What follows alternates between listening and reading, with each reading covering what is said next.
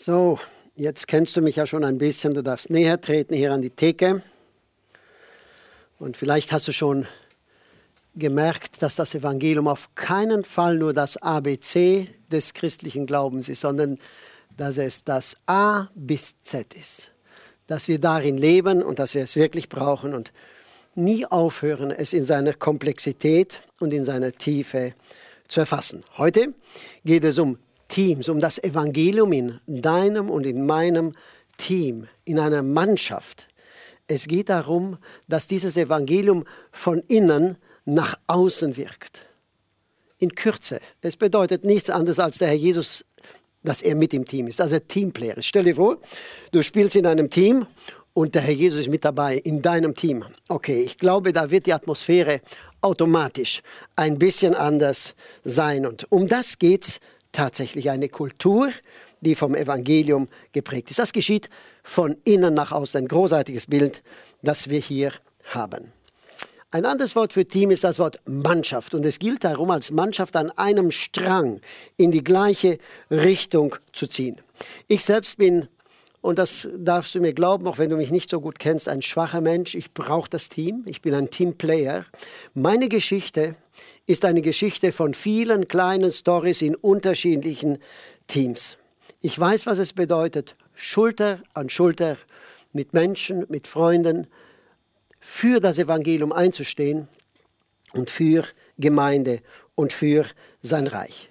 Schmerzhaft, wirklich schmerzhaft habe ich gelernt, dass gut funktionierende Mannschaften und Teams nicht vom Himmel fallen, dass sie keine Selbstverständlichkeit sind. Ich weiß nicht, wie es dir geht in deinem Team, aber schon gar nicht eine Selbstverständlichkeit, wo ich im Team bin, mit meinen Fehlern und auch mit meinen Schwächen. Ich begleite seit einigen Jahren Gemeindegründer in ihrem Werdegang, wenn es darum geht, ganz konkret eine Gemeinde zu gründen. Ich habe manches gelernt und eins von einer Erfahrung ist, dass manchmal Freunde in einem Gemeindegründerteam starten, im gleichen Team. Und nach wenigen Jahren geht es auseinander. Das Team bricht auseinander. Wenn ich heute mit Gemeindegründern in Lerngemeinschaft, in Learning Communities bin, dann sage ich Ihnen etwa Folgendes. Und es sind oft Leute, die wirklich manche Schule hinter sich haben, theologische und manche anderen Schulen. Ich sage, wenn, wenn du scheiterst in deinem Team, dann scheiterst du nicht aus Mangel an Wissen, sondern dann hat das etwas mit deinem Herzen, mit deinem Charakter zu tun. Vielleicht, weil dir der Schliff für das Team, für Teamarbeit noch fehlt. Junge Menschen sind Rohdiamanten und es gilt, dass sie einen feinen Schliff bekommen, in besonderer Weise, um in einem Team nicht nur auszuhalten, sondern dieses Team weiterzubringen und voranzubringen. Ich zitiere jetzt, ich lese aus einer E-Mail, die ich vor Jahren schweren Herzens an meine Teamkollegen schrieb. Wir haben eine Krise in unserem Team und für diesen Zustand nehme ich als Dienstältester die Verantwortung auf mich. Ich bin davon ausgegangen, dass wir als Team einfach zusammenwachsen werden. Und jetzt kommen wir nicht um die Frage herum, welche Fehler haben wir aus heutiger Sicht beim Start unseres Teams gemacht. Und dann habe ich geschrieben, diese Krise ist unsere zweite Chance. Und es war unsere zweite Chance. Und wir haben dann angefangen, kleine Schritte zu gehen in diesem Team und haben die Frage auf den Tisch gelegt, was sind Dysfunktionen in unserem Team? Wir haben uns Zeit genommen. Natürlich ist so etwas schmerzhaft. Und wir haben herausgefunden, dass Konfliktscheuheit, dass diese Angst vor Konflikten, eine Harmoniebedürftigkeit eines der Hauptursachen war für ein mittelmäßiges Miteinander. Ich möchte, dass du das jetzt nicht falsch verstehst. Wir haben nicht gestritten, wir hatten keine großen Probleme. Aber wir sind in, in diesen Monaten, und es waren einige, nicht zu einem Team zusammengeschweißt worden. Wir waren keine Mannschaft. Darf ich dir die Frage stellen, bist du in deinem Team wirklich so wie der Fisch im Wasser und sei dir eine Mannschaft? Hast du ein Team, auf das du dich verlassen kannst? Wenn nicht, hoffe ich, dass du durch den heutigen Vormittag, denn da war eine, eine Menge hilfreicher Weisheit und Wahrheit und vielleicht auch durch den Abend, dass du ein, einige Schritte gehen kannst, um zu einem gesunden Team zu werden. Wir waren sehr unterschiedliche Persönlichkeiten und es waren sehr fähige Leute unter uns. Und wenn ich heute sage, dass wir zu einem Team geworden sind, das wirklich ein Hochleistungsteam war, dann nicht wegen unseren Fähigkeiten, denn die hatten wir auch vorher. Und trotzdem gab es diese zentrifugalen Kräfte. Weißt du, was ich damit meine? Äh, unser Egoismus, unser Naturell, so wie wir sind von Natur aus, bringt uns Menschen auseinander, weg vom Zentrum. Diese zentrifugalen Kräfte gilt es einzufangen im Evangelium. Und deshalb sage ich, nur das Evangelium hat uns verändert, hat uns geholfen, dass wir zu dem Team wurden, das wir dann waren. Das Klima hat sich verändert. Es war eine saubere Luft in unserem Team, für, das, für die ich heute noch von ganzem Herzen dankbar war. Warum mache ich nicht die Begabung für unseren Erfolg verantwortlich? Nun, weil ich zutiefst davon überzeugt bin, dass nur das Evangelium eine, eine Kultur in einer Gruppe schafft, die es ermöglicht, offen, transparent, mit Schwächen, mit Fehlern, mit Stärken, mit manchen Dingen umzugehen. Dieses Evangelium hat mich von jeher begeistert und es begeistert mich immer mehr. Ich habe für heute an ein paar Verse aus einem sehr alten Lied gedacht. Also das Lied wird bei uns in der Gemeinde nicht mehr gesungen, aber ich selbst brauche es ab und zu. Es heißt am Kreuze meines Heilands. Und in der einen Strophe geht das dann so, da blicke ich auf und sehe im Geiste Gottes Lamm, wie es für mich geblutet hat und starb am Kreuzestamm. Dann muss ich schamerfüllt gestehen, zwei Wunder ich hier sehe, ich hier finde. Das Wunder seiner großen Lieb und meiner großen Sünd. Das ist das Evangelium, seine große Liebe und meine große Sünde. Das, sind, das gehört zu den bedeutendsten Wahrheiten des Evangeliums. Sicher ist es noch nicht alles, aber es ist zentral. Ich habe ein Zitat für uns von Sören Kierkegaard, wurde auch gestern äh, mal zitiert, dieser Mann. Wir sind verlorener, als wir zugeben wollen, und wir sind tiefer erlöst, als wir zu hoffen wagen. Das ist berührend, wenn man weiß, wie tief man letztendlich von der Sünde geprägt ist. Wenn man etwas von der Gottesferne einmal ahnt oder erlebt hat. Ich habe noch ein Zitat von Frederik Büchner. Das geht so, die gute Nachricht, Evangelium ist ja übersetzt gute Nachricht. Die gute Nachricht, dass wir geliebt sind, ist besser, als wir je zu hoffen gewagt haben aus dieser guten Nachricht heraus zu leben und mit ihr tief und innig verbunden zu sein, ist das Schönste, was es auf dieser Welt überhaupt gibt. Und jetzt gilt es, dieses Schöne von innen nach außen in ein Team zu bringen. Und das ist möglich. Wir haben in der Erlebgemeinde die Gewohnheit, die Frage zu stellen, wie hilft mir das Evangelium? Es muss ja irgendwie praktisch werden in unserem Alltag. Wie hilft mir das Evangelium? Und wenn es heute um Teams geht, dann lautet die Frage, wie hilft mir das Evangelium in meinem Team? Und wir haben eine Tabelle. Es gibt immer drei Spalten. Die linke Spalte, die hat ein bisschen etwas mit einem defensiven Naturell zu tun, vielleicht auch einem etwas religiöseren oder in Hochkomma geistlicheren die ganz rechte Spalte, die hat dann etwas vielleicht mit einer etwas offensiveren Art zu tun, auch eine Art vielleicht etwas weniger Gottes Wort in das Leben hineinsprechen zu lassen. Und wir haben die Mitte, das Evangelium. Das Evangelium verändert alles. Und in dieser Zeile, in unserer Tabelle, geht es um die Frage, wie gehen wir mit Fehlern um? Die linke Spalte. Menschen haben Angst vor Fehlern, junge und alte. Jungs und Mädels, egal, Mitarbeiter und Mitarbeiterinnen, Angst, Fehler zu machen. Dann haben wir Die rechte Spalte, ach ja, Fehler, hoffentlich sagt mir niemand etwas von meinen Fehlern. Man leugnet sie, man ist, man ist nicht bereit, die Augen aufzumachen, selbstreflektierend zu sein, um Fehler einzugestehen. Und dann haben wir, das ist das Evangelium, die Mitte, das Zentrale. Es lautet so, mir passieren Fehler. Aber das ändert nichts an meiner Identität in Christus. Wir denken an den Vortrag von Wolfgang Seid gestern Abend. Unsere Identität in Christus. Deshalb lasse ich mir helfen, um Fehler zu vermeiden und um zu wachsen. Ich lasse mir meine Fehler zeigen. Natürlich ist das schmerzhaft. Aber genau das ist ja das Evangelium. Sündiger, als wir jemals wahrhaben wollten. Aber unser Leben unterstreicht doch permanent, dass wir nicht vollkommen sind, dass wir nicht makellos sind, dass wir Fehler haben. Mein Leben dokumentiert das und das Evangelium ebenso.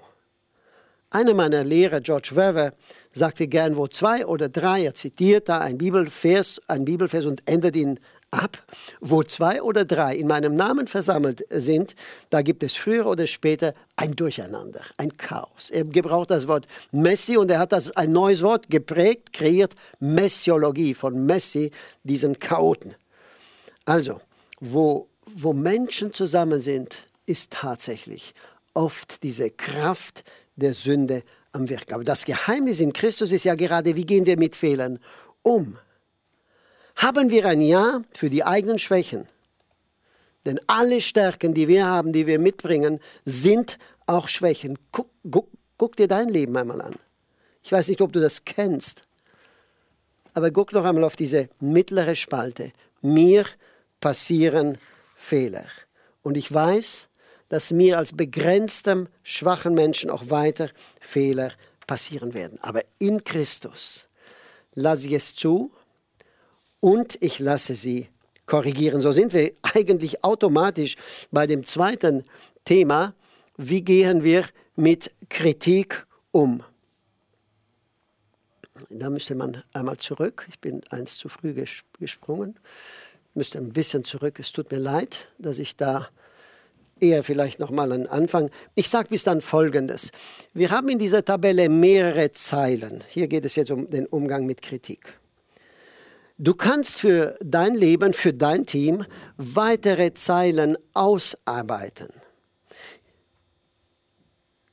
Die Themen, die wir hier anreißen, sind von der Zeit begrenzt, vielleicht auch auf ein Team in der Gemeinde begrenzt. Aber ich dachte über ein Putzteam zum Beispiel nach, nur damit du siehst, wie kann man vom Evangelium her denken. Alle Achtung, wenn du der Leiter eines Putzteams bist, in der Gemeinde oder sonst wo im Jugendbereich dann hast du vielleicht schon mal die Frage gehabt, wie hilft mir das Evangelium, dass die Jugendlichen gerne nicht nur die sauberen Fenster putzen, sondern auch Toiletten. So einfach kann man die Frage des Evangeliums stellen. Jetzt geht es um das Thema Kritik und jede Kritik erschüttert unser Selbstbild zutiefst. Das ist die linke Spalte. Wir haben Angst davor. Die rechte Spalte, ich stehe über jeder Kritik. Und mein Selbstbild muss um jeden Preis geschützt werden. Die Mitte, sie ist so wunderbar. Mit Kritik habe ich innerlich zu kämpfen. Du auch. Aber meine Identität liegt nicht in meiner Leistung begründet, sondern in Gottes Liebe zu mir in Jesus Christus. Ich möchte das noch mal ein bisschen erklären. Das Evangelium ist wirklich wie ein Scanner. Er durchleuchtet unser Herz, er scannt unser Herz. Und die Motive sehr, sehr gründlich, wenn wir das zulassen. Und das ist bitter, vor allem wenn wir vor anderen fehlerlos oder auch geistlicher erscheinen wollen, als wir sind. Ich weiß aber darum, es ist noch keine drei Wochen her, da kam ein Jüngerer aus unserem Team auf zwei von uns zu und sagte, darf ich mit euch unter sechs Augen reden? Das darfst du. Und dann offenbarte er uns einen Fehler, den wir ab und zu gemacht haben. Aber uns war sofort klar, uns beiden, die wir von ihm ein Feedback bekamen, wenn es um Fehler geht, diese Fehler schaden unserem Team tatsächlich, wenn wir den Fehler nicht abstellen. Es gehört Demut dazu, das zuzulassen. Es gehört auch Demut dazu, dass jemand dir das sagt. Die Frage ist, haben wir so eine Kultur, haben wir so ein Klima in unserem Team, dass andere spüren, sie dürfen diese Dinge überhaupt auch sagen. Das ist nur möglich, wenn wir nicht makellos vor den anderen stehen wollen, wenn wir unsere Fehler, wenn wir bereit sind, unsere Fehler auch wirklich anzusehen. Ich habe ein Zitat von Martin Luther und ich bekenne, dass das ein Aha-Erlebnis war. Das ist noch nicht so lange her. Vor zwei Jahren habe ich dieses Wort, ich habe einen Brief von Martin Luther an Georg Spehner, einen Augustiner Mönch in Memmingen, gelesen. Und ich habe hier ein Zitat herausgeholt. Das geht so. Hüte dich je nach einer so großen Reinigkeit zu trachten, darin du nicht mehr dir ein Sünder scheinen, ja sein wollest. Denn Christus wohnt nur in Sündern bisschen deutscher, hüte dich nach einer so großen Reinheit und Heiligkeit zu trachten, dass du vor Gott und Menschen kein mehr Sünder bist. Nicht mehr als Sünder erscheinst. Ich habe gedacht, wow, das ist das Evangelium.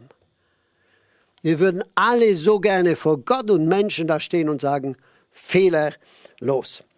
Wir kommen zu einem anderen Thema. Das Evangelium verändert alles und jetzt geht es um das Thema Entscheidungen treffen. Und die linke Spalte wieder etwas defensiver, scheint oft demütiger, ängstlich. Ein Bremser, weil er Angst hat, dass, wenn im Team Entscheidungen getroffen werden, dass sie falsch sind. Wir haben die rechte Seite, da haben wir Menschen, die viel zu selbstsicher an Entscheidungen drangehen. Die sagen, ich bin mir so sicher, dass ich tatsächlich wichtige Aspekte, wenn es um das Thema Entscheidungen geht, übersehe. Und dann haben wir das Evangelium, das uns gründlich macht, das uns zeigt, ja, diese Entscheidung mag Konsequenzen haben, aber ich bin in den Zusagen des Evangeliums verwurzelt. Deshalb treffe ich mit Gottvertrauen Entscheidungen, die auch mit Unsicherheiten verbunden sind. Also, egal auf welcher Seite du dich eher wiederfindest als ängstlicher Typ, der äh, Entscheidungen ausbremst oder jemand, der Entscheidungen vielleicht forciert, weil er den Eindruck hat, das ist so deutlich und so klar. Deine Stärken, und beide Seiten haben ihre Stärken, deine Stärken sind auch Schwächen. Das ist schon interessant. Ich habe mit unserem Team vor, ich glaube, zehn Tagen, haben wir ähm, einfach mal ein Persönlichkeitsprofil ausgedruckt, schwarz und weiß, die Stärken von jedem Einzelnen auf Papier gehabt. Und dann machte jedes Blatt die Runde im Kreis. Da waren jetzt die Stärken notiert. Und ich habe gesagt, du nimmst dieses Blatt von deinem Teamkollegen und wenn du eine Stärke findest, und jetzt kommst, die du in, im Laufe der Zeit auch schon als Schwäche wahrgenommen hast, dann mach bitte dein Kürzel dran. Okay, es waren natürlich einige Kürzel dran, auch bei meinen Stärken. Ich bin zum Beispiel jemand, der gerne Menschen überzeugt. Das mag eine Stärke sein, aber es gab auch das Kürzel. Auch schon als Schwäche wahrgenommen, weil ich vielleicht zu sehr versucht habe, zu überzeugen oder jemanden zu überrennen. Aber seht, wenn schon unsere Stärken so sehr mit Schwachheit und auch mit Sünde ein Stück gemischt sind, dann bleibt doch die Frage, wie gehen wir wirklich damit um und wie üben wir es, wie trainieren wir es, dass das Evangelium unser Leben verändert. Ich denke, dass, und ihr habt in diesen Tagen viel gehört, dass ein Thema, das ein bisschen unterbelichtet ist in unseren Teams, das Üben ist. Der Apostel Paulus schreibt an Timotheus, übe dich aber selbst in der Gottesfurcht oder Gottseligkeit. Das heißt, hier ist ein Training angesprochen, Gottes Nähe zu bewahren. Ein Training, dass das Evangelium in Stresssituationen, in schwierigen Situationen tatsächlich zum Tragen kommt. Ein Training bedeutet, ich lebe nicht auf Autopilot. Weißt du, was ich mit Autopilot meine? Du lebst einfach. Du reagierst, du scheinst nachzudenken, aber es ist immer und immer wieder dein Naturell, deine Reaktion. Autopilot. Naja, aber einen neuen Weg einzuschlagen, das ist ja wie wenn du einen Weg durch einen Dschungel machst. Aber unser Gehirn ist, hat eine gewisse Plastizität. Und wenn du das übst und diese Kraft des Evangeliums anwendest, so wie wir es versuchen, hier dir ein bisschen zugänglich zu machen zum Thema Teams, dann wirst du irgendwann wie, irgendwann wie auf einer Autobahn fröhlich fahren, den neuen Weg nutzen. Noch eine Zeile, das Evangelium verändert alles und jetzt geht es um dein und mein Selbstbild. Ich nehme andere aus meinem Team begabter wahr und weil ich sie als begabter wahrnehme, ziehe ich mich zurück. Du hast kein gutes Selbstbild. Du hast Minderwertigkeitskomplexe. Ist eine verkappte, verkappter Stolz. Ist nicht so sehr Demut, Minderwertigkeitskomplexe. Wir haben auch natürlich das rechte Extrem. Ich sehe mich selbst besser als die anderen im Team. Und deshalb marschiere ich einfach los. Selbstbild. Das war eine wichtige Botschaft gestern von Wolfgang. In Christus, das ist jetzt wieder das Evangelium. Es klingt so schön und es ist wahr und es ist eine Kraftquelle. In Christus bin ich gleichzeitig sündig und angenommen. Das macht mich demütig und selbstsicher. Es macht mich demütig und mutig, weil meine Identität nicht auf mir oder auf meine Leistung oder auf meinen Gaben ruht, sondern sich auf Jesus Christus fokussiert. Fokus Jesus. Wie schön. Ich möchte das noch einmal, weil es so bedeutsam ist, mit meinen Worten erklären. Die Frage, wer ich bin, gehört zu den wichtigsten Fragen als Mitarbeiter im Reich Gottes. Sie ist so entscheidend für deinen Beitrag im Team, für deine Motive, warum du etwas tust, wie viel du tust ob du ausbrennst, weil du dich überforderst, oder ob du die anderen mehr arbeiten lässt, weil du dich schützt. Wer bin ich? Und dann die Frage, wem will ich wirklich gefallen? Eine wichtige Frage. Hat etwas mit deinem Selbstbild, Selbstbild zu tun. Was sind deine höchsten Ziele? Wenn du das geklärt hast, dann erst, glaube ich, ist die Frage dran, was ist deine Gabe und was ist deine Berufung, deine Lebensberufung. Und was ich jetzt sage, das, es scheint mir gerade für unsere Gemeinden, für christliche Gemeinden bedeutsam. Wir haben manchmal den Eindruck, Teil eines Teams zu sein bedeutet, ich gebe alle meine Ideale auf, alle meine Ziele auf und ich, ich unterstelle mich den Zielen dieses Teams, in das ich nun eingegliedert bin. Das ist falsch. Ich glaube, du bringst den besten Beitrag in deinem Team, wenn du weißt, wer du bist, aber auch wenn du weißt, was deine Berufung ist, wo deine Gaben liegen.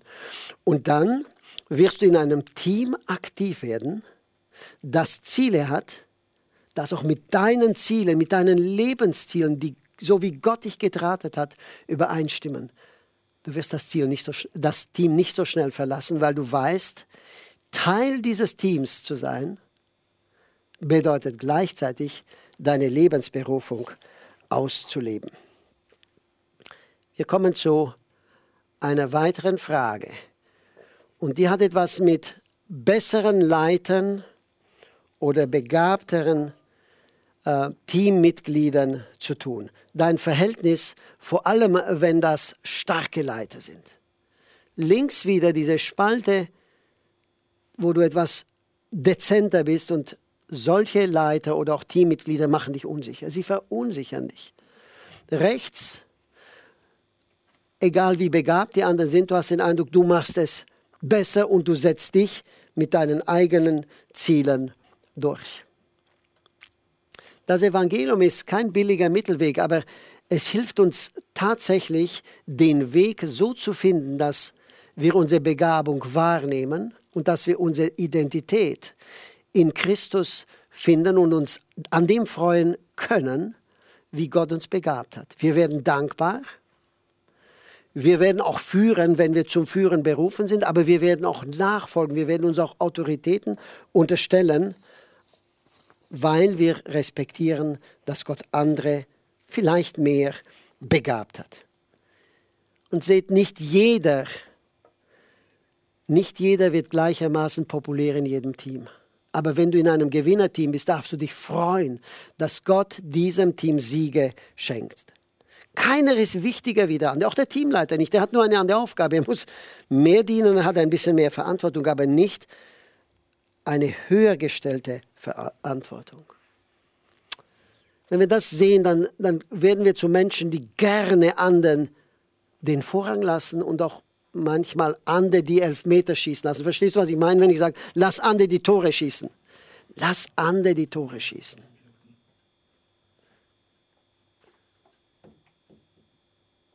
Und investiere in andere, damit andere richtig gut dastehen. Eine meiner, wahrscheinlich meiner wichtigsten Investitionen in Gottes Reich waren bisher die Investitionen in ganz fähige und vielleicht auch bessere, fähigere Mitarbeiter, als ich bin. Fördere die Gaben im anderen. Das Evangelium macht uns selbst los. Wir kommen zu der Frage Autorität im Team oder auch Klarheit, Führung im Team. Vielleicht auch das Thema Konflikte, ein wichtiges Thema in unseren Gemeinden, auch in christlichen Gemeinden.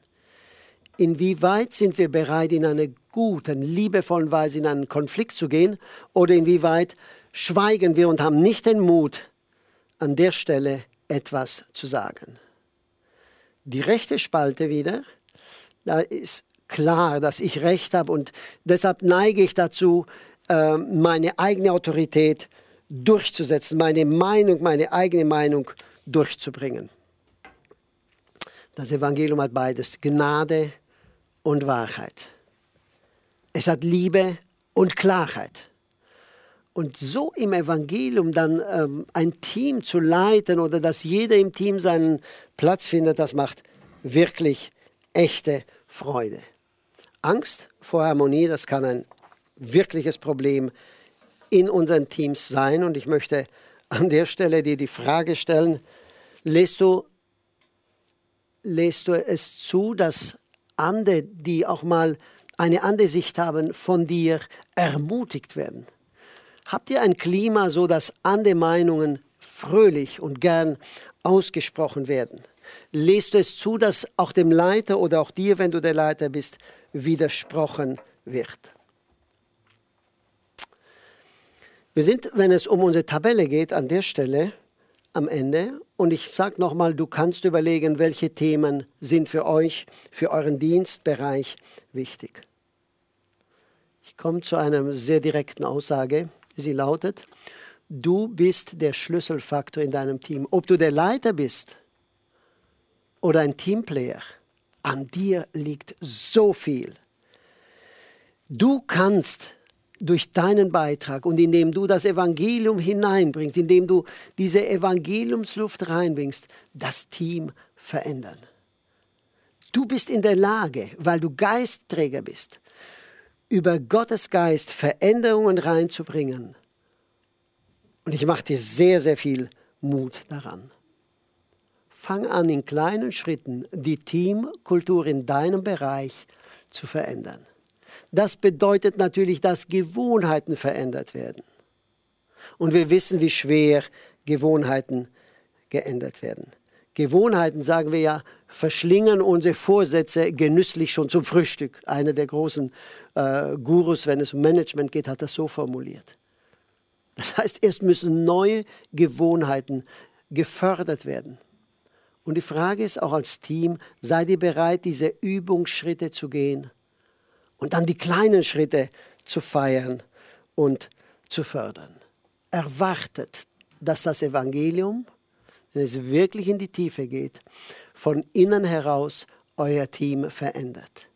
Es kann es. Ich möchte euch viel Mut machen.